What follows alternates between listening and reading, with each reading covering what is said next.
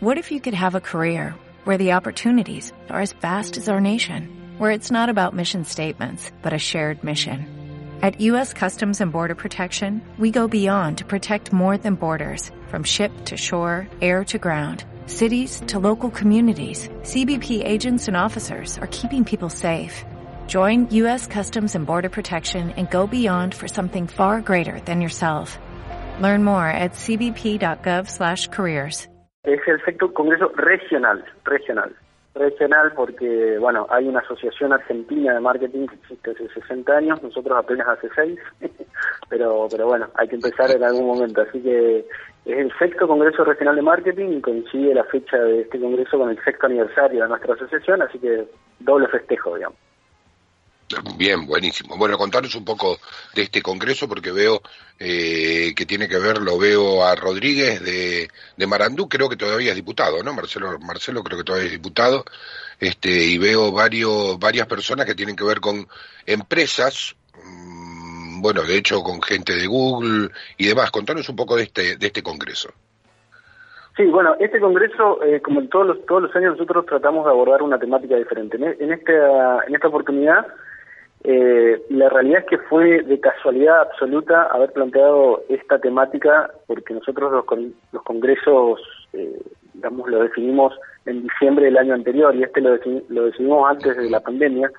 Y la verdad que parece haber, haberse definido el tema una vez que empezó la pandemia, digamos, por la importancia de la omnicanalidad, que la omnicanalidad no es otra cosa que entender los diferentes canales que tienen las empresas para contactarse con los clientes y cómo lo gestiona cada una de las empresas y las posibilidades que tiene de abordar cada uno de los canales, digamos. Y cuando hablamos de canales hablamos básicamente de, para dividir en dos grandes grupos, lo online y lo offline, y dentro de cualquiera de esas dos líneas, tanto online o offline, offline por ejemplo, está la prensa, digamos, ¿no? Un canal que, que las empresas lo usan eh, de, de, manera eficiente en algunos casos y otras empresas que la verdad es que no saben de la, la enorme posibilidad que tiene, por ejemplo, de gestionar muy bien el canal de la prensa, entre otras cosas, digamos, ¿no? Después, bueno. no sé, por, Bueno, acá hay un tema, hay un tema que es fundamental y que piensan muchas, obviamente, eh, aquí en Jardín América tenemos muy pocas empresas que son realmente grandes, en la mayoría de los casos son pymes, y la pyme tiene eh, ese concepto de decir, no, eso es para grandes empresas, eso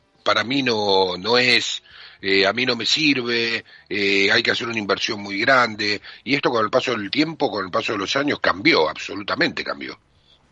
Afortunadamente cambió, porque hay, hay un preconcepto todavía de lo que vos decís, de que hay cuestiones Claro. que son eh, únicamente exclusivas para grandes empresas. Y la realidad es que hoy, gracias a la erupción de Internet de hace 25 años a la fecha, se, digamos, la escala de, de usabilidad que tienen los canales está al, al alcance de la mano de todas las empresas. Hoy cualquier empresa, no importa, cuando hablo empresa, para entender, ¿no? Hablamos de el emprendedor unipersonal hasta la empresa de 500 empleados, ¿no? O sea, eh, Sí. eh, hablo del ecosistema empresario, eh, está al alcance de la mano. Hoy las empresas pueden comunicar casi personalizadamente a su cliente a través de diferentes herramientas. Hoy una empresa tiene alcance de contar con un CRM en forma gratuita.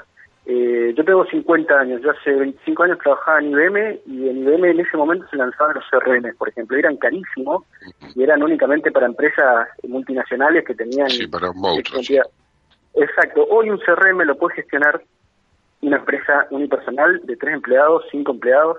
Simplemente es tener, eh, eh, a ver, nosotros tratamos de, de inculcar esto para, para hablar de una sola cosa, ¿no? Para no abrir demasiadas ventanas. Un. CRM es una filosofía empresarial, no una herramienta. Después viene la herramienta, digamos. Hoy un CRM lo puede gestionar con una planilla Excel. El tema es tener la iniciativa y las ganas de ¿Qué hacerlo. es un CRM? Te interrumpo para CRM, en, en cortito sí. traducime.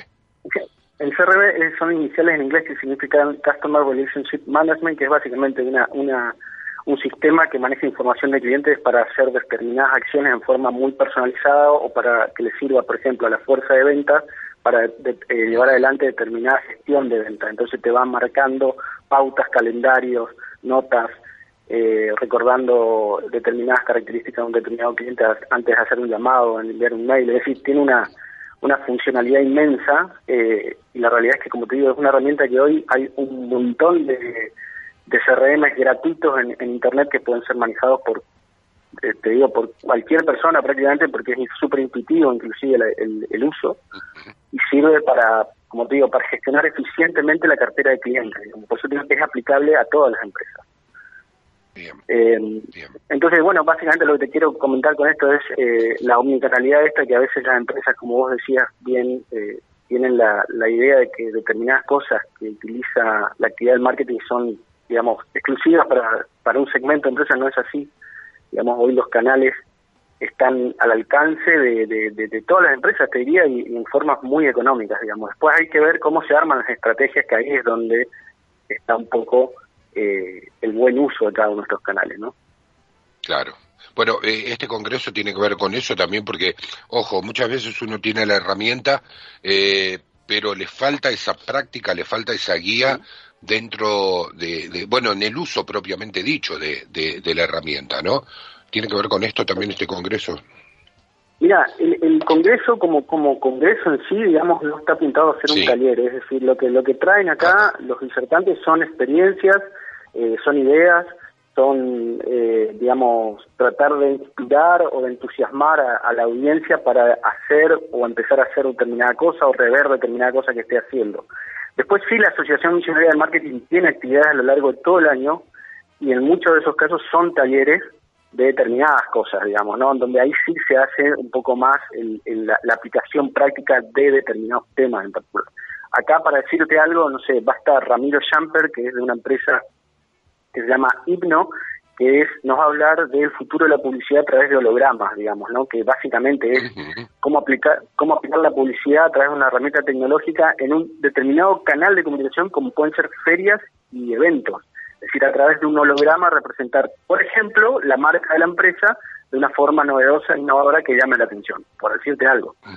Eh, después, eh, Agustín Quintas de Google Argentina nos va a hablar de cómo utilizar eficientemente el, Google, el buscador de Google, para que tu marca, una vez que vos pautás, obviamente Google necesita que vos pautes para que te para que te ponga en algún lugar determinado como mejor viviera, pero te va a decir cómo, de, determinada forma, o, o, viendo qué herramientas tiene Google para hacer mejor para tener mejor presencia de marca dentro del buscador, digamos.